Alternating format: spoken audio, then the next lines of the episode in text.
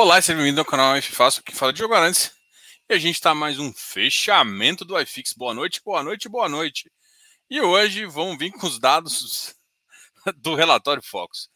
Eu, tem hora que a gente, eu acho que eu ia zoar, tem hora que eu me sinto um palhaço com, apresentando um show de barbaridades, mas não, é, não foi essa a intenção que eu quis dizer, né? A intenção era mais de brincadeira aqui, porque às vezes eu, eu olho para algumas coisas como eu olho no relatório Fox e vejo que parece que, que a galera tá zoando com a nossa cara.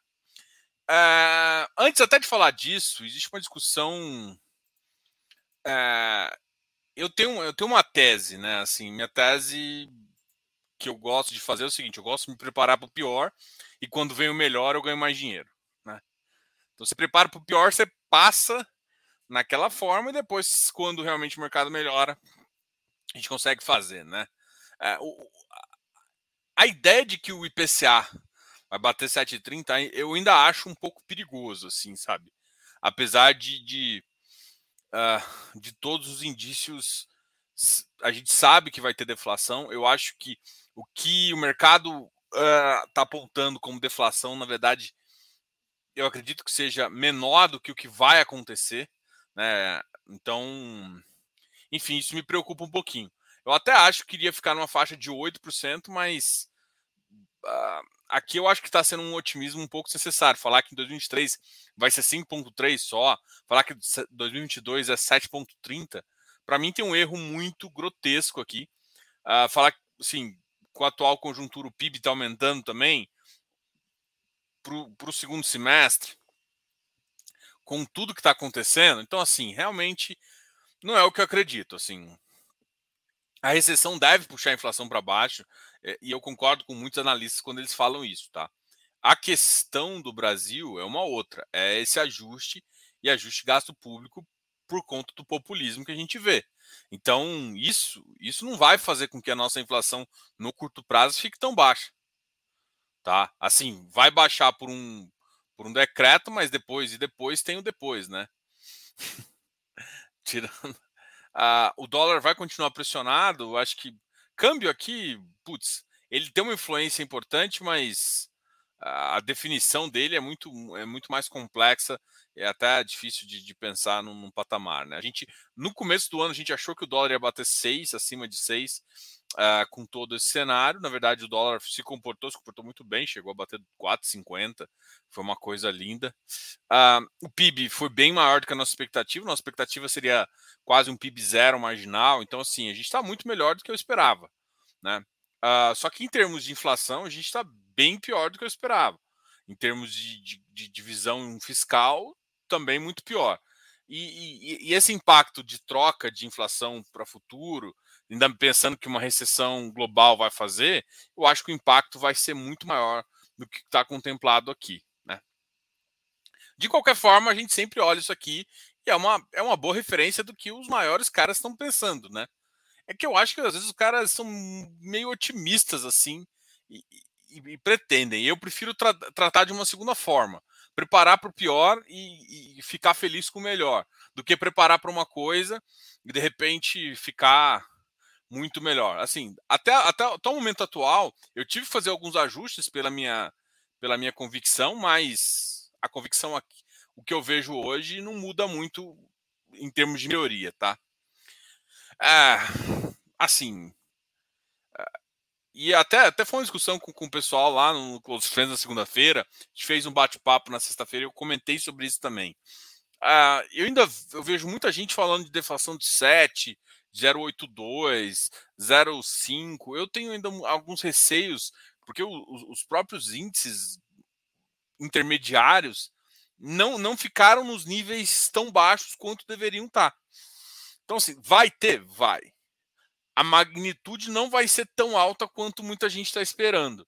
E pro próximo, pode ter marginalmente, vai ser um mês de uma deflação, de fato, e um segundo mês de uma de algum ajuste. Isso vai impactar no futuro de forma bizarra, assim. Então, uh, eu tenho muito receio do que, do que, do que a gente vai, do, se realmente vai conseguir. A minha expectativa era acima de 8, tá? A minha expectativa ainda existe é, em, em, termos de inflação, em termos de Selic, a minha expectativa é 14. Ah, Diogo, pode ser que o Banco Central só chegue até 3,5? Pode, pode, mas uh, é bom que ele tem 90 dias para pensar, Não, 90 não, né? Porque se for pensar que o cupom está daqui a uma semana, então, uma semana? É isso mesmo, Diogo? Isso é, é, isso mesmo, produção? É isso mesmo? É isso mesmo, produção. Daqui a mais ou menos 10 dias, né? Porque, na verdade, na quarta a gente está na segunda, né? Ah, pensando no Copão, que ele vai dar mais ponto 5, ele vai ter 45 dias para que o mercado melhore. Só que, assim, eu acho que esses 45 dias não vão ser tão amigáveis quanto a gente vê. A gente está tendo, é, enfim, é, outros problemas constitucionais e, e, e, executivos, né? Que a gente acha que isso vai dificultar a, a, as questões entre poderes e questões entre poderes e um fiscal frágil faz com que, é claro, o nosso investidor não venha, o dólar continue alto e pressione as outras coisas. A, a commodity do petróleo, enfim, voltou a, a, a ser um assunto, ainda é, para o segundo trimestre é uma das mais é uma das mais uh, prováveis de alta ainda, enquanto o resto, que depende um pouco de, de economia e de China, que seria minério e, e, aço, são coisas que a gente já imagina que vão cair. Né? Então, todo mundo achando que a Vale estava barata, é muito possível que pode ficar ainda mais, mesmo ela tendo resultado sólido, mesmo ela sendo uma puta de uma empresa, mas é, em termos gerenciais, a gente, a gente acredita nisso. É, e é, é, é, pelo menos essa a nossa tese econômica para a gente. e é assim que a gente trata os mercados. Uma, uma notícia legal também que a gente vai falar é o seguinte: a gente vai participar de um FE Challenge, né? A gente foi convidado, achei muito legal isso. E não é nem pelo desafio só, né? nem só por competir. Eu gosto de competir também. Quem me conhece sabe que eu sou bem competitivo. Mas o, o, objetivo não foi nem só competir, querer mostrar que é melhor, essas coisas assim. Gosto de competir, não, acho que a gente sempre compete para ganhar, eu acho que é muito legal. Mas eu acho que foi uma causa bem legal, assim. É, a Mauap está promovendo esse F Challenge e basicamente é o seguinte: a gente escolhe, faz uma carteira com cinco fundos imobiliários, tem algumas regras que depois a gente vai comentar, e quem ganhar, né, vai ser todo segundo semestre, basicamente, quase todo, né? Vai começar agora em agosto, vai até o final do ano, e quem ganhar vai escolher uma instituição de caridade para fazer uma doação. Então, cara, em dezembro, você sabe que as pessoas normalmente começam a ter frio, umas outras coisas assim. Uh, além disso, uh, é uma época que, putz, faz sentido fazer doação e tal.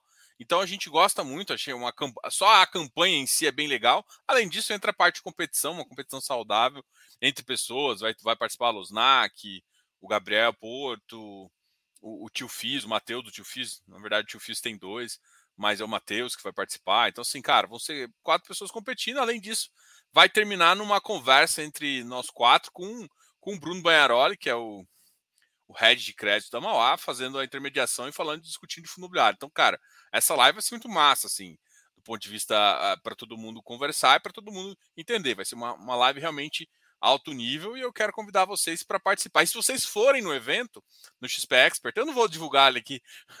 eu acho que o meu amigo, o Kiko, se vocês olharem no último vídeo que a gente fez, ele está fazendo uma campanha aí para ir, para entrar no link dele. Qualquer coisa, entra lá no link dele.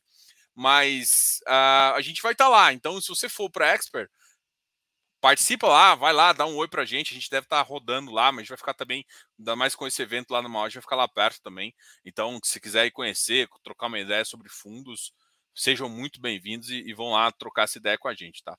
É, cara, eu, eu, eu, particularmente eu gosto muito desses eventos, né? Eu sou um cara que desde 2018 vou na Expert, vou também no GRI, né?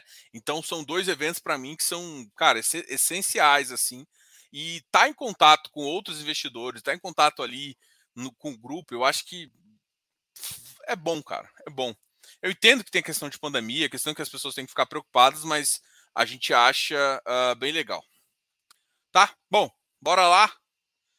Vamos ver o que vocês estão falando para a gente trocar uma ideia aqui e ver o que está acontecendo no mercado, tá? Boa noite, Moacir, Physics Paper, Marco Túlio, Igor, Tandy. Timóteo, só a galera do. Uma galera do CF aí. Jânio Martins, acompanha, acompanhando de Guanambi, Bahia. Opa, depois eu vou botar no Google aí. Gustavo, sempre aqui também. Pô, Pitágoras, você, é você é também um dos caras primeiro que estava ali no grupo. No grupo não, desculpa. Não, que você nunca compra produto meu, mas é, você é um dos caras primeiros que se inscreveram no canal. Ah, e sempre fez bastante críticas e a gente sempre escutou, tá? Não concorda, mas escuta. Diogo, até esse final de semana ele foi rápido, andou na frente dos outros e sua equipe parece ser uma das melhores. Enfim, Moisés está fazendo uma boa temporada de FI, né? Cara, tá. Até nesse final de semana, ele foi rápido, andou na frente dos outros e sua equipe parece ser uma das melhores. Enfim, Moisés está fazendo uma boa temporada de FI, né? Ah, acredito que sim.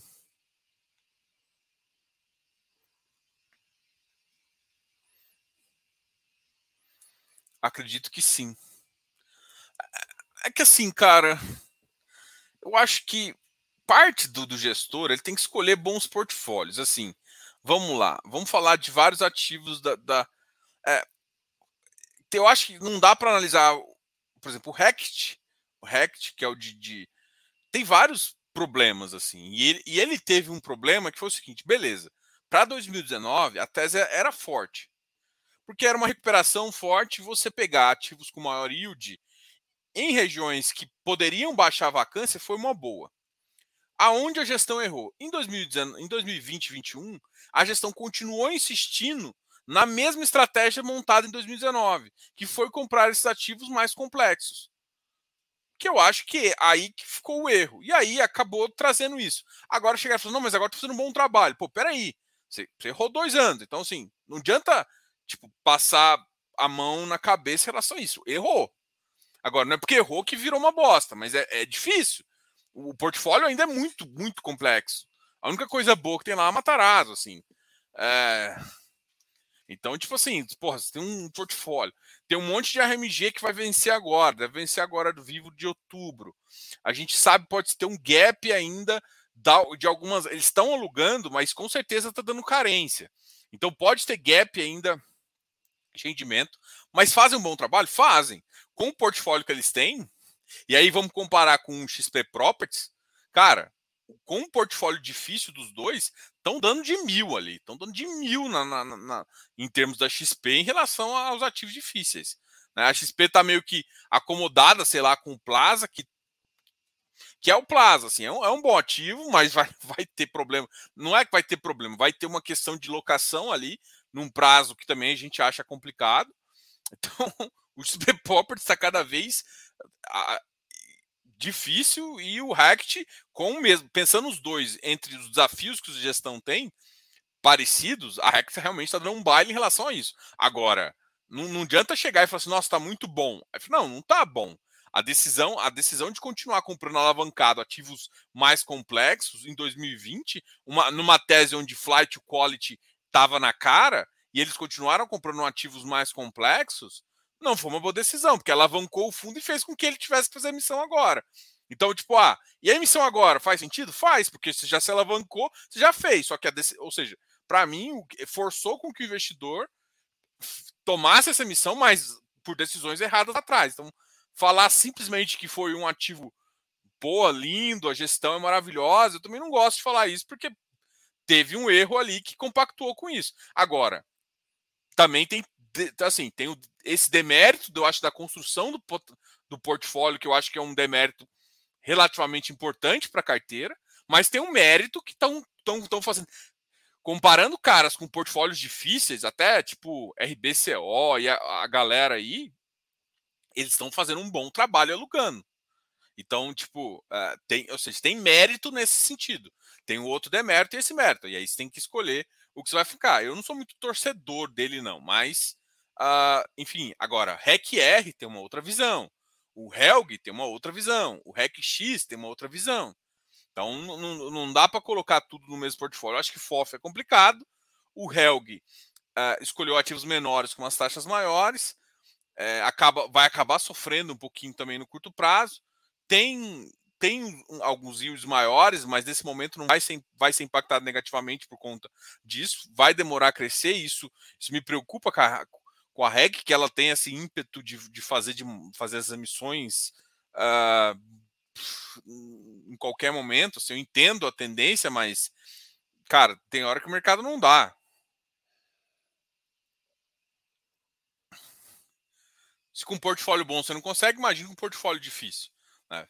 E o REC, o REC R é o de crédito que paga competência, que deve sofrer um pouco agora no curto prazo também, né?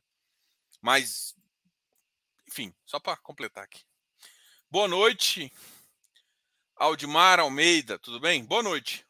Pode explicar esse provento do Tord? Cara, o Tord fez um, um pagamento extra porque ele poderia ser desenquadrado disso, né? De fundos imobiliários, porque tinha, porque estava pagando um pouco abaixo. Tem, tem, que, tem que estudar um pouco uh, o caso lá, enfim. É... O Tord é um ativo que a gente acha bem complexo. É um ativo que era para ser desenvolvimento de prazo indeterminado, né? Que, ou seja, um ativo que vai sendo, sendo uh, desconstruído no, no todo. Só que ele tem uma parcela que ele compra de crédito, justamente para pagar. Então tem toda essa, toda essa questão ali em relação a esse carrego aí. Entendeu? Diogão, surgiu uma dúvida sobre FII Infra. Não é FII Infra, não, só, só tem um I, FII Infra. Ainda estou meio cabreiro com o setor de rodovias. Faz sentido. Com esta entrega.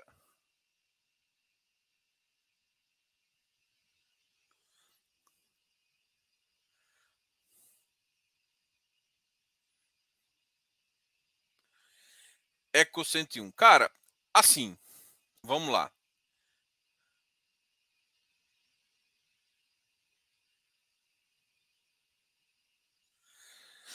A, a dívida é da empresa de concessão. Né? Então, teoricamente, se você vai construir, é que se você devolve a concessão depois, o poder público ele pode revender isso ou não. Tudo vai depender de como você fez a debênture, né? Isso, isso é, não vai, não vai ter uma regra tão simples, né? Porque basicamente assim, a debênture é emitido por uma empresa. Se essa empresa não tiver mais propósito, você tem que. Os, os sócios dela teriam que cancelar ela para uh, ah, zerar. Então, assim. Tipo, se ela é liquida, se a, se a concessão, se a, se a debênture é liquidada, aí o FINFRA recebe todo o capital de volta, entendeu? Mas tudo vai depender de como está tá sendo feito, como é feito a, a, essa decisão de, de, de, de, devolução, tá? Não é, não é tão simples quanto, tipo, é diferente de um CRI, né? Principalmente porque são ativos que, que fazem. Primeiro que quando a gente, quando o cara vai tomar essa, é, quando um gestor vai tomar uma operação dessa, ele vai fazer um estudo se faz sentido o que está fazendo isso.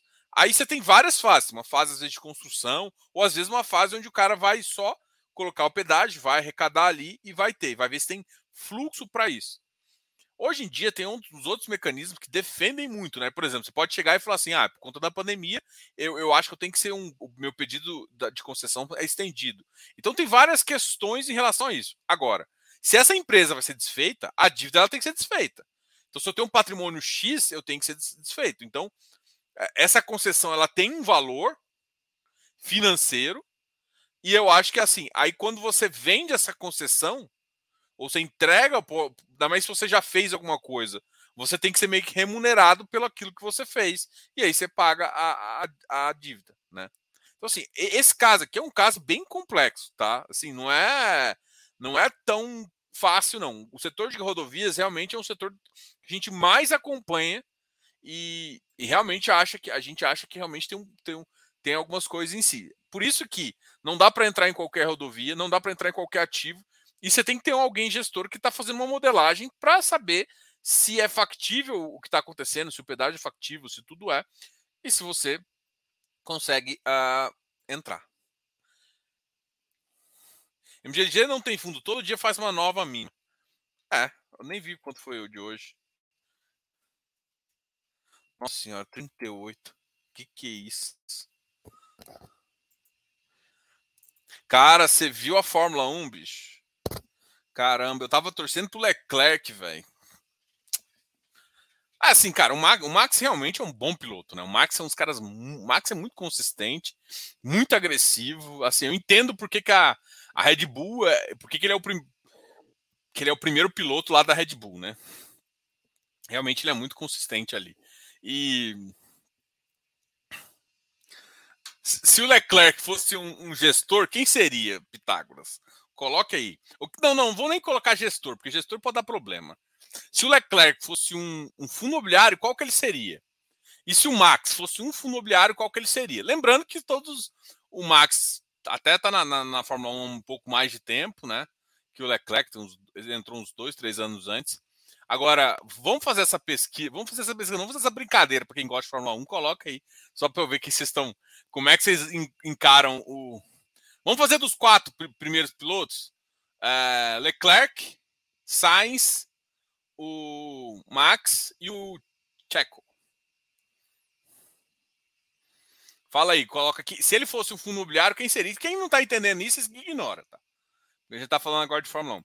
É, FIs alavancados como Galg, BLMG, HSML, a tendência é que os proventos caiam no médio prazo? Cara, não, depende. O Galg, ele faz uma coisa diferente. Ele, ele coloca, ele já paga um pouquinho de, de amortização no curto prazo. Então, basicamente, ele está. À medida que vai fazendo, sim, é, é, pagar um pouquinho menos, né? Claro que o provento cai um pouquinho, isso, isso acontece sim. A tendência é diminuir um pouquinho, mas não é da mesma forma em todos, porque depende de como está feito a modelagem financeira de cada um. Porque, por exemplo, tem um que a modelagem financeira pega a amortização e joga para frente, que é, por exemplo, o caso do BLMG. O HSML também tem uma modelagem assim. Os caras têm modelagens mais próximas do fluxo. Esses caras, ele consegue, ele consegue ser um pouco mais constante, tá? Esse é o fato.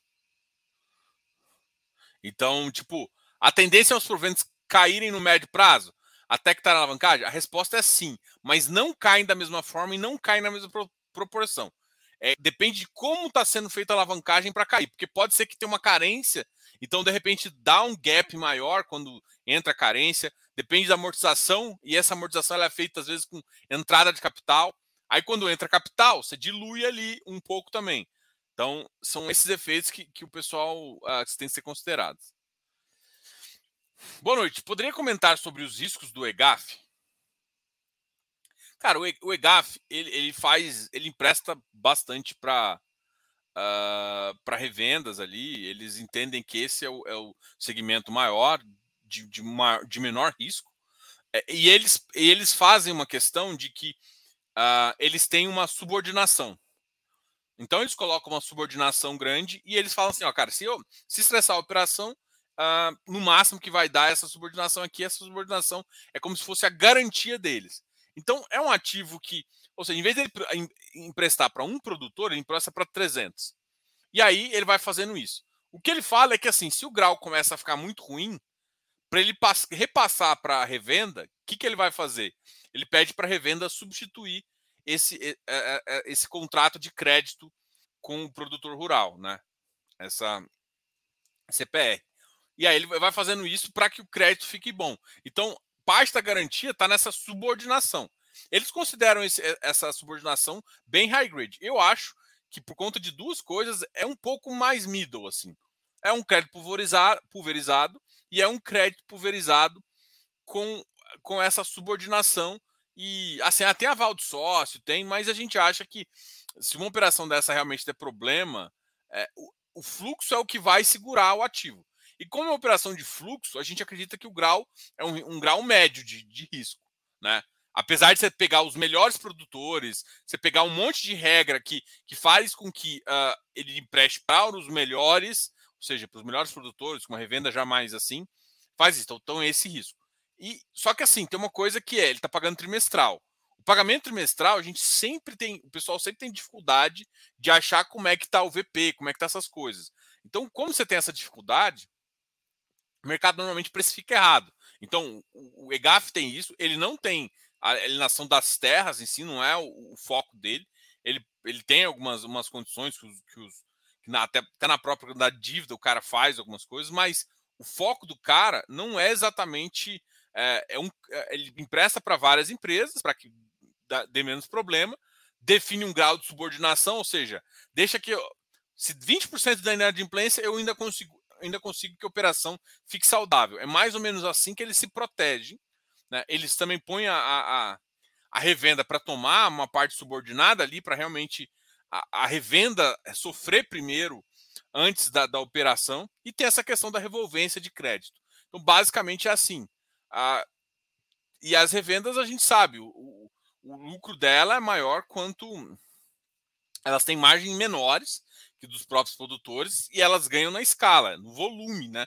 Então, isso, isso para a gente também é um risco, uh, dado algumas circunstâncias de mercado internacional também. Então, para mim, é mais ou menos essa visão que a gente tem desse fundo. Não é um fundo que a gente achou que a, a gestão entende bastante do mercado, né? A Ecoagro está no mercado bastante tempo, tem uma live deles aqui. Uh, é um player que vai vir, que já está acostumado a fazer estruturação, está começado a fazer operação. Então isso é bom, não é alguém que está chegando no mercado agora e tomando uma primeira operação sem saber. Então, esse cenário para a gente é bem positivo. Então, os caras sabem o que estão fazendo. Agora, é, o, o, eu, eu acho que é um risco um pouquinho maior uh, para a minha classificação de risco, né? Mas é claro que eu tenho humildade de saber que eu estou entrando no agro agora, mas eu fico com mais cagaço. Então, o meu fator de cagaço, para quem é engenheiro sabe, é, e sabe que a gente bota um fator maior, principalmente quando a gente está entrando. É porque assim, muita gente, aquele negócio, ah, será que eu vou comprar? Será que isso é bom? Cara, eu não, eu compro. Agora, eu limito meu, meu nível de concentração, minha confiança.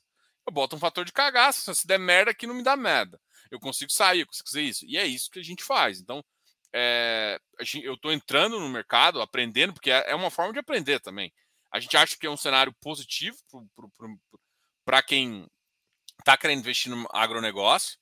Tem, eu, eu, eu, acho que eu falei uma coisa bem polêmica, que ficou todo mundo na dúvida, né? Pô, Diogo, você está falando que terra é mais arriscado de crédito? Não, o que eu quis falar lá foi que até saiu uns vídeos de corte aí.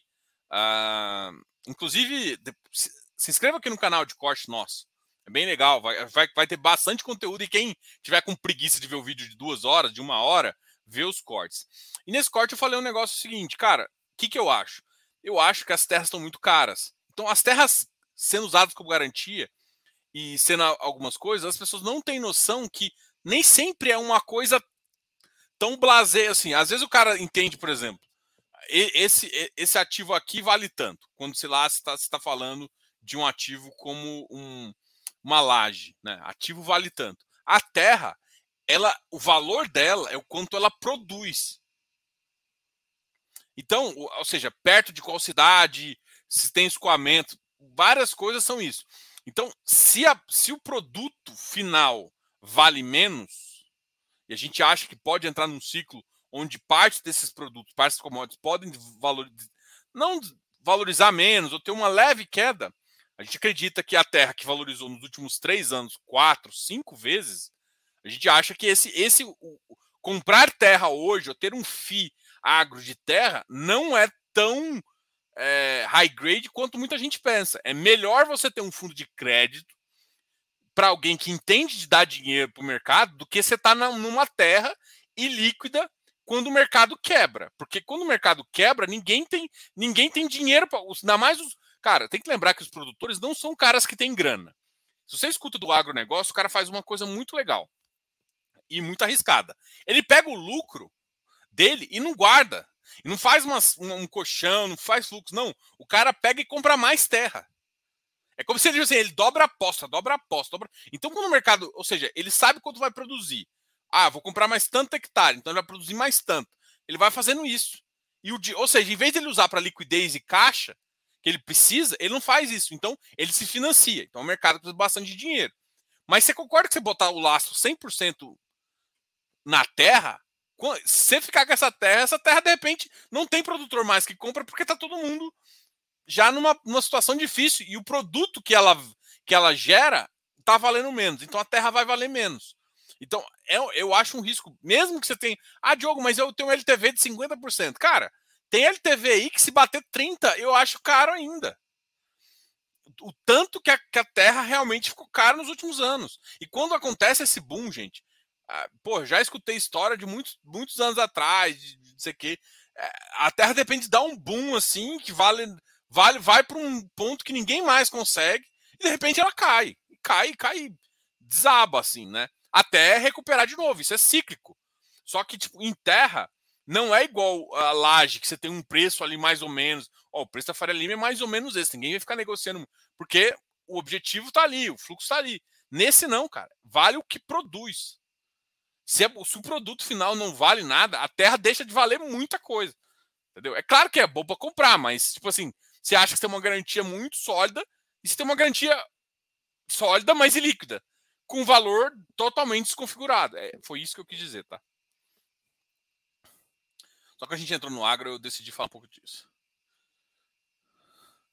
É, ó, esse, esse comentário aqui ficou bem legal do Eleu. Igor, leia o relatório do Bidib e fala do setor.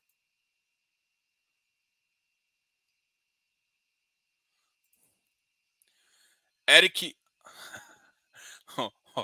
O Eric, para quem o Eric, eu já falei deles aqui, o Eric é meu, meu assessor na XP. Max Vertap, orgulho holandês. É. Le, Leclerc é o Xpin, pô, sacanagem com o menino, pô. O Max é o Urca. o Max Urcão é legal. Leclerc não tem força mental para essa briga. Max HGLG, Leclerc seria o H-Log. Gostei, Igor. Foi bom. Max Deva. É, pô, é Verstappen é o Tegar. Opa! Senna é o Urcão. Rubinho XPCM. Olha que maldade. Até, até depois de aposentado, Rubinho sofre. Pitágoras. Leclerc Hectare. Max HGLG.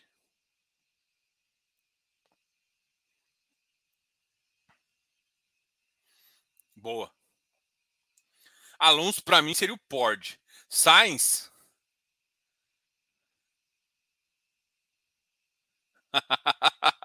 o Sainz é o Tord. É.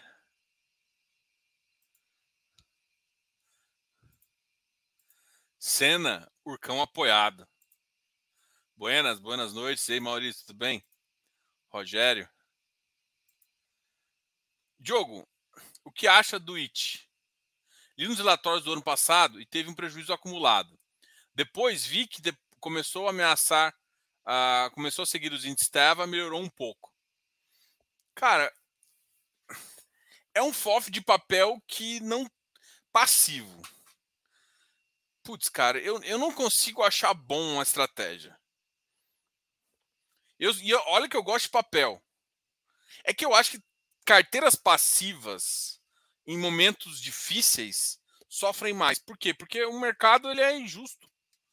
O mercado, de repente, por exemplo, a gente estava vivendo um momento, para mim, totalmente pró-inflação, e com uma canetada a galera jogou a inflação lá para casa da, da mãe Joana e empurrou, uh, e impulsionou mais ainda a galera CDI. Então, assim, tipo, se você não se preparar para isso, mudar um pouco a carteira, você vai sofrer. Então, eu acho que fundos passivos tendem a sofrer mil vezes mais que fundos ativos, principalmente uma gestão complicada. Então, assim, você acha ruim? Não, eh, tinha dois fundos lá, né? Tinha o IT e o IF, né? Um de, de equity e um de dívida. A dívida é papel, tá? Para quem não sabe, equity é o de tijolo. Ah, melhorou, melhorou.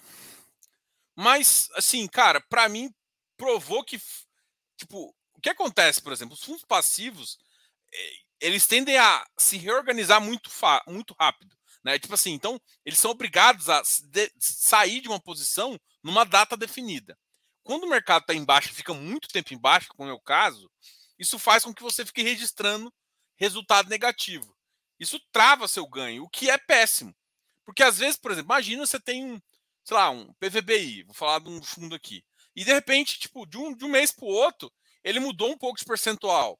Ou mudou, não sei o que. Cara, às vezes você, pô, desfazer de parte, porque mudou um percentual, você tem que. E aí você pegou um mês que o cara tá caindo. Então, você tá registrando, mesmo que o ativo é bom, mesmo que o ativo faça sentido, está registrando um prejuízo. Então, tipo, essa, estra essa estratégia eu acho preocupada, assim.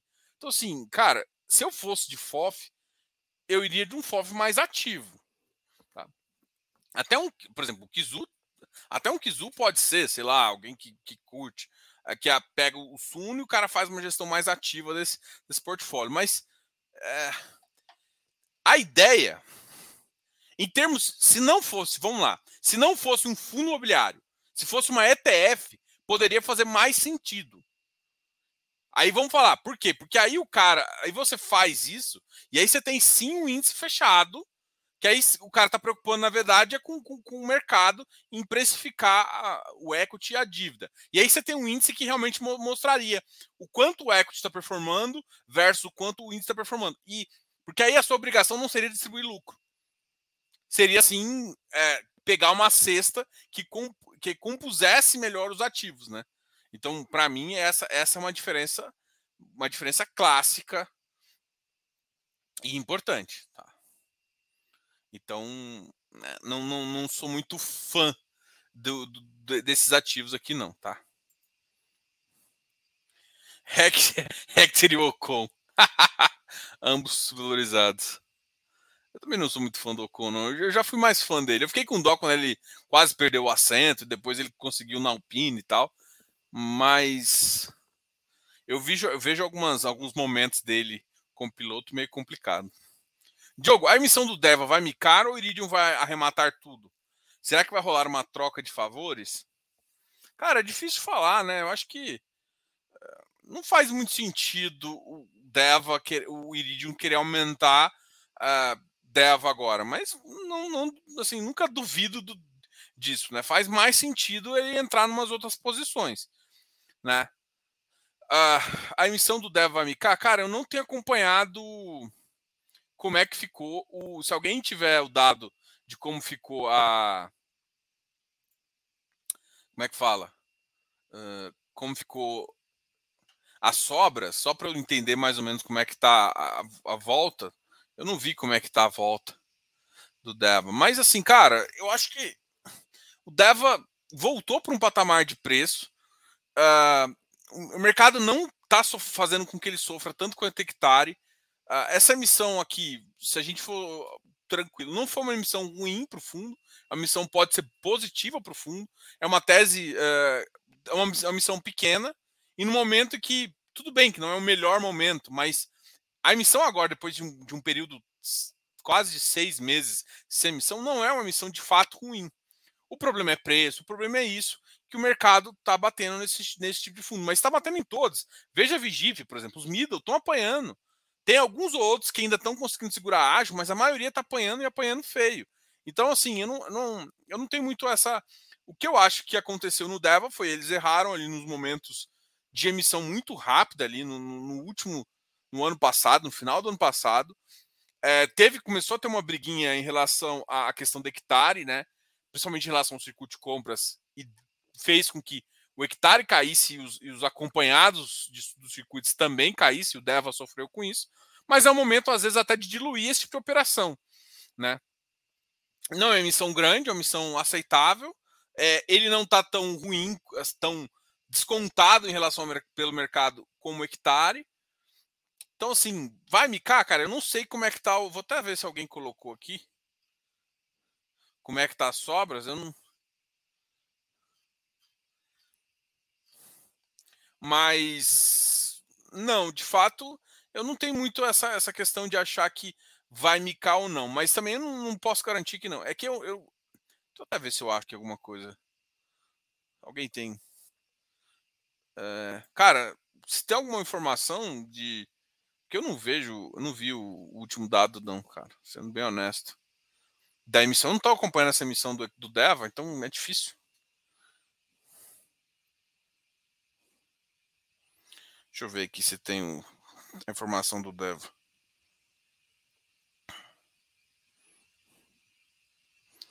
Vou olhar no GDI.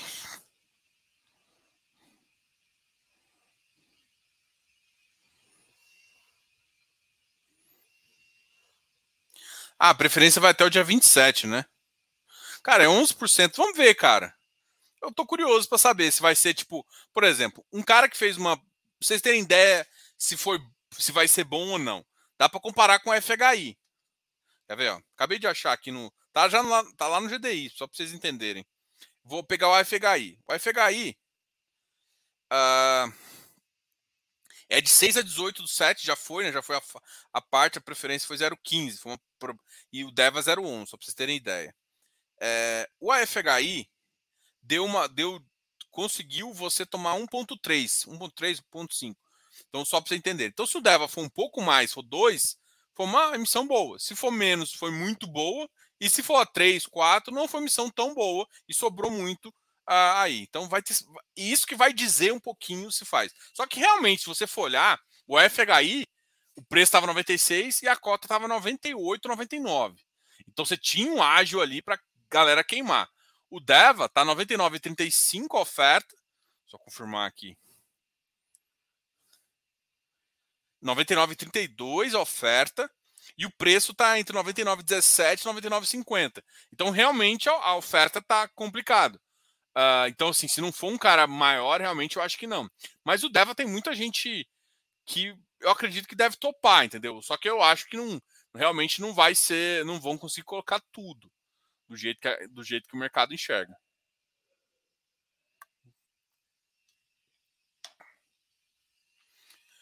Uh, cara, não. Vamos lá, Tássio. Cara, essa, essa pergunta aqui, ela, ela é totalmente.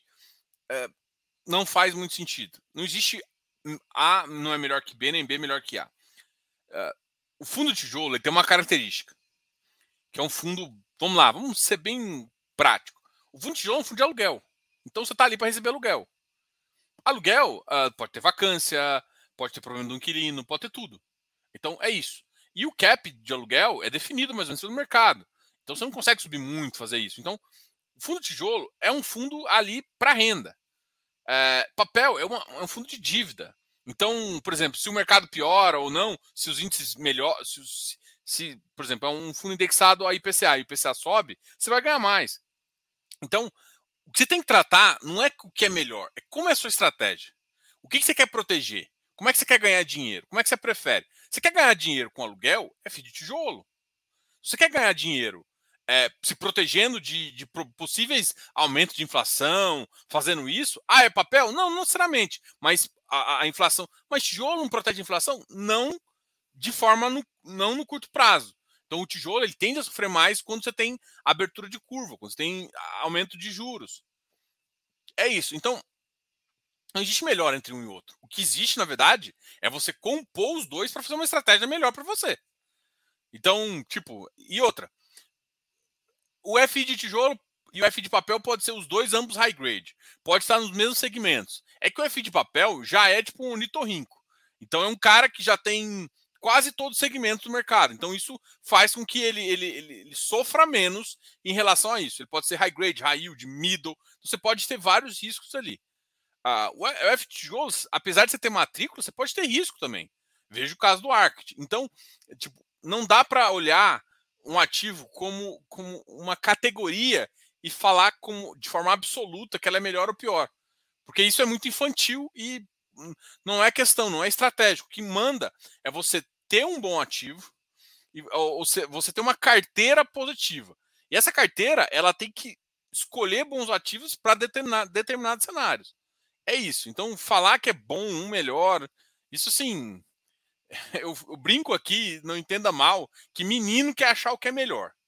Adulto sabe que não existe melhor, quer estar ali, entendeu? Quer montar um grupo que vai passar mais forte. Qual que é a melhor empresa, A ou B? Não, você tem que montar um grupo, e aí nunca é um indivíduo, é sempre um grupo, e vai contar com pessoas de, de, de perfil mais arrojado, mais não sei o quê, para montar aquilo lá, entendeu? Diogo Coaching agora. Me pergunta de tijolo, eu falo de coaching.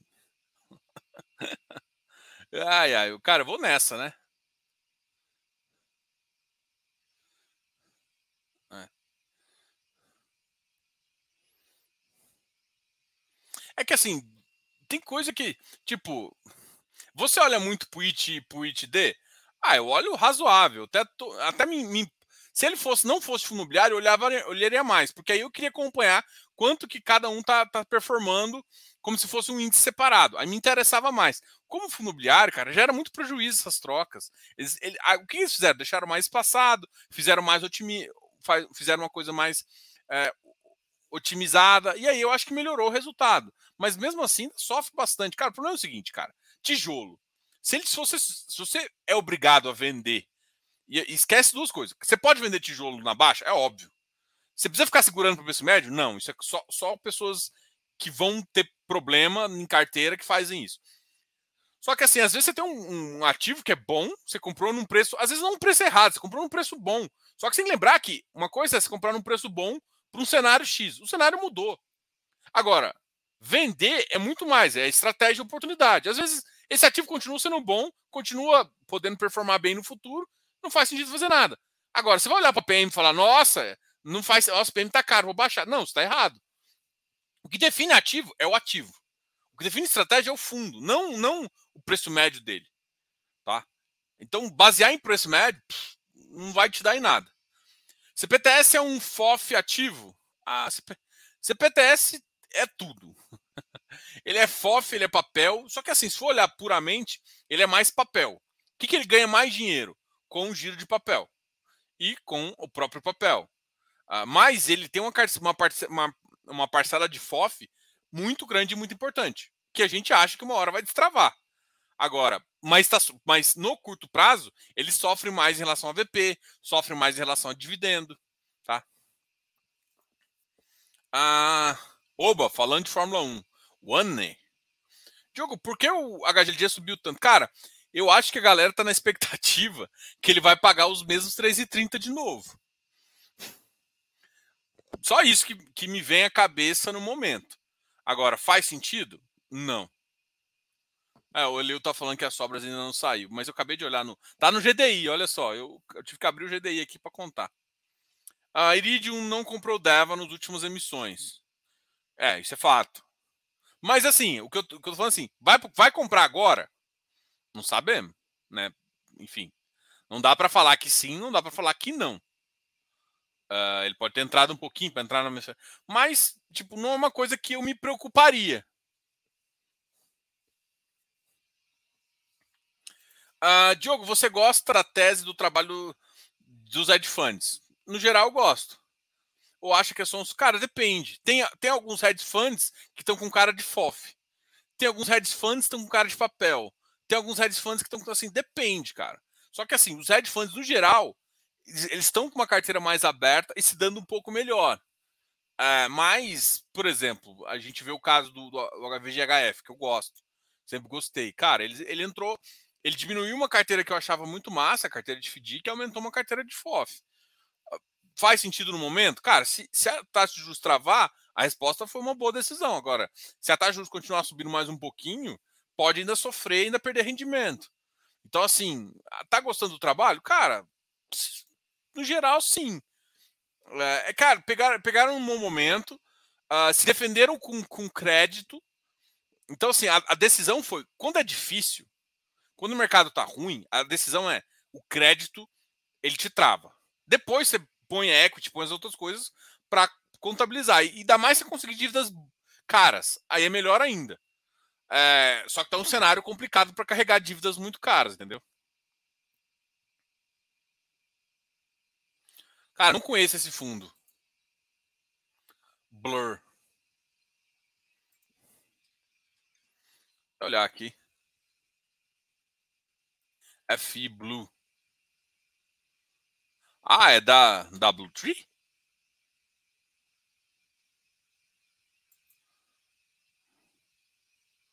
Não conheço. Blue Asset. Deve ser da Blue Tree. Não conheço. Mas o PL dele é minúsculo, né? Liquidez é pífia. Não conheço.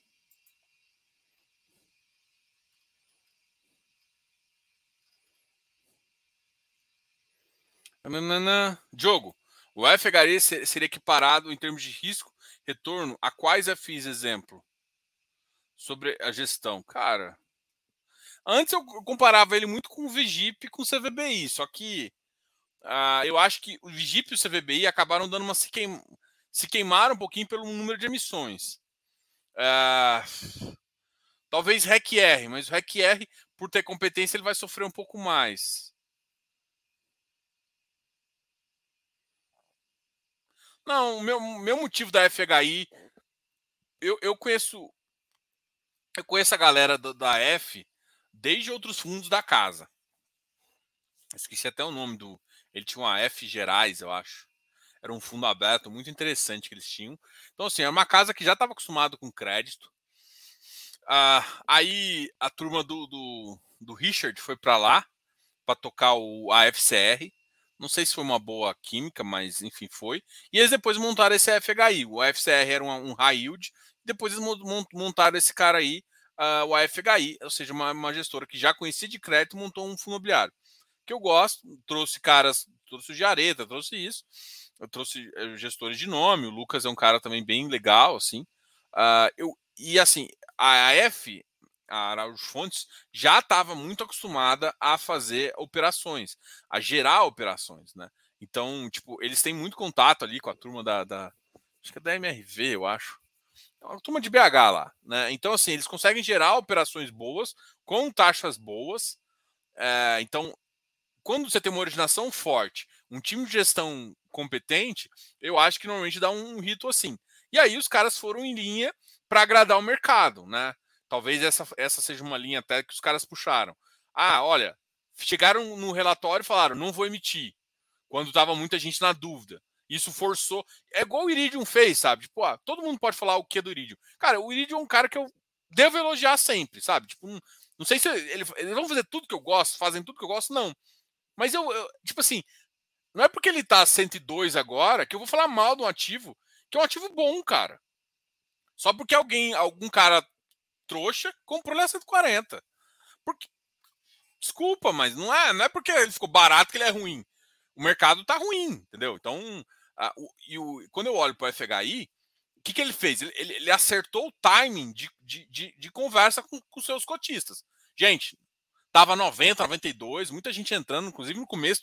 Eu acho que você não pegou essa parte, mas no começo do CF, a gente falou muito do FE. Ele tava 90, 92, eu cara, esse cara é bom, esses caras é bom. Quando eles entraram e falaram, escreveram no relatório, assim, compra até um limite, lembra, foi 92, 93. Cara, compra até o limite que tá muito bom. E aí, tipo, deu para montar a posição lá e tal. E aí deu para sair em 99, 101, sabe? Bateu 105 esse tempo atrás aí. Então, assim, não, não, porque o preço subiu, não. Porque, por que, que o preço subiu? Porque a gestão fez uma comunicação positiva, eles conseguiram emitir bem, transparecer, eles pegam parte da, da uh, do FII de, de originação e jogam para o fundo. Então teve muita coisa assim, entendeu? Então a comunicação foi positiva. E aí, uh, no, no, mercado onde se tem muita emissão é, e, e, se cobra-se muita, muita taxa emissão, fez isso. O que eu cheguei e conversei com eles, e aí eu falei, cara, olha só, duas, e eu falei isso com o Lucas, eu acho que ele vai vir aqui, no final dessa emissão eles devem vir aqui no canal.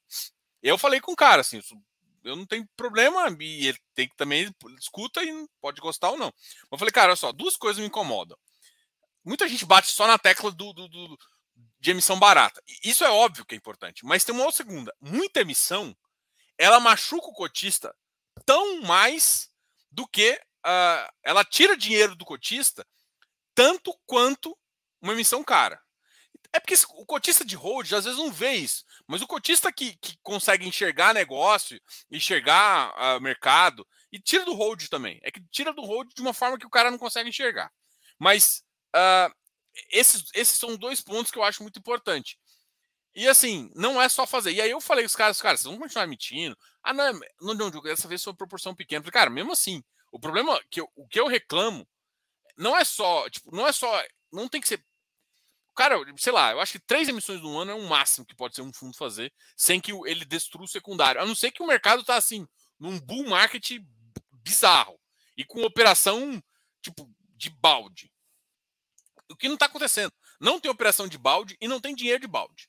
Então não faz sentido fazer tanto. E quando você faz demais, você trava seu preço. E aí acontece com o CVBI. O CVBI era para estar tá muito melhor e tal. E aí você faz a missão, a missão, a missão, você traz o preço e dá uma amassada na margem dele, porque você, você aumentou muito o número de cotistas, forçando com que eles comprassem e deixou uma liquidez fraca. Ou uma liquidez razoável, assim, muita liquidez, mas com pouca gente querendo segurar. Ah, você não gerou escassez do seu produto, do seu, do seu fundo, né? É foda, mas tipo, o Iridium conseguiu fazer tudo isso porque ele fez isso. Então, o FHI tem uma boa gestão, E eu acho que ele está alinhado um pouco, entende que, tipo, é, fez essa missão, não, não dá para ficar fazendo. Agora tem que observar. Agora, se, da mesma forma que não dá para defender só a emissão tem que ser barata e não sei o quê. Cara, isso, ele deu um passo importante. Agora, o outro passo é, cara, sei lá, se ele ficar uns 3, 4 meses sem emitir, porra, para mim tá lá. Porque dá para recuperar secundário, dá para dar liquidez e comunicar bem com, com, com, com seus cotistas. Então, assim, não é só é, gestão que conta, não é só, é, é conversa, é, é, como ele se coloca no relatório, como ele cumpre o que ele fala. Tudo isso para mim é importante. Assim, não vou fazer emissão abaixo do VP. Então, cara, se o ativo ficar abaixo do VP, eu tenho facilidade, entendendo que o mercado pode cair, a marcação tá. Imagina você pega um ativo desse, aí ele cai para 92. Você sabe que a marcação vai ficar parada, porque já está num preço, já está numa abertura de curva que no máximo ela vai fazer ela fechar. Então você já está protegido. Então quando você, quando você comunica bem com o cara, dá para você ver oportunidade e dá confiança de você entrar. Então eu acho que parte da gestão, o trabalho dela é se comunicar bem, entendeu? Enfim, dá um like aí, galera. Eu vou parar, vou comer. Tô morrendo de fome. Terminar umas coisas aqui. Vou subir o vídeo do, da, de uma aula também hoje. Galera, obrigado a todos aí. Até mais. Não se esqueça, Diogo, canal Fácil. Ó, vou, eu, eu, não deixei o link aqui, mas vou deixar no lá. A gente está fazendo um canal de cortes, tá? Justamente porque, por exemplo, vídeo de, um, de uma hora. Quase ninguém, assim, muita gente assiste ao vivo. A gente está até com 150 pessoas hoje. Uma audiência muito boa, valeu aí. Uh, mas não é normal isso acontecer. Então a gente vai pegar os cortes, vai fazer para você e para você ver. Vai, a gente acabou criando um outro canal para não para quem quiser ver o FIFACE, vem aqui, ver, ver as lives nossas e tem um canal de cortes é, separado, que vai ter alguns vídeos justamente dessas, desses highlights dos momentos mais importantes. A gente, a, a gente acha uma boa ideia e vai fazer com que vocês nos conheçam melhor e, e ver todas as nossas ideias. Beleza? Canal nosso de cortes. Bora, pode entrar lá. É, chama Cortes FIFácil. Além disso, é isso. Já falei da, da, da, da, nosso challenge que a gente vai participar, da Fit Challenge, a gente vai falar mais com o tempo. Até amanhã. Grande abraço, Diogo, canal Fácil. Fui. Tchau. Vou comer.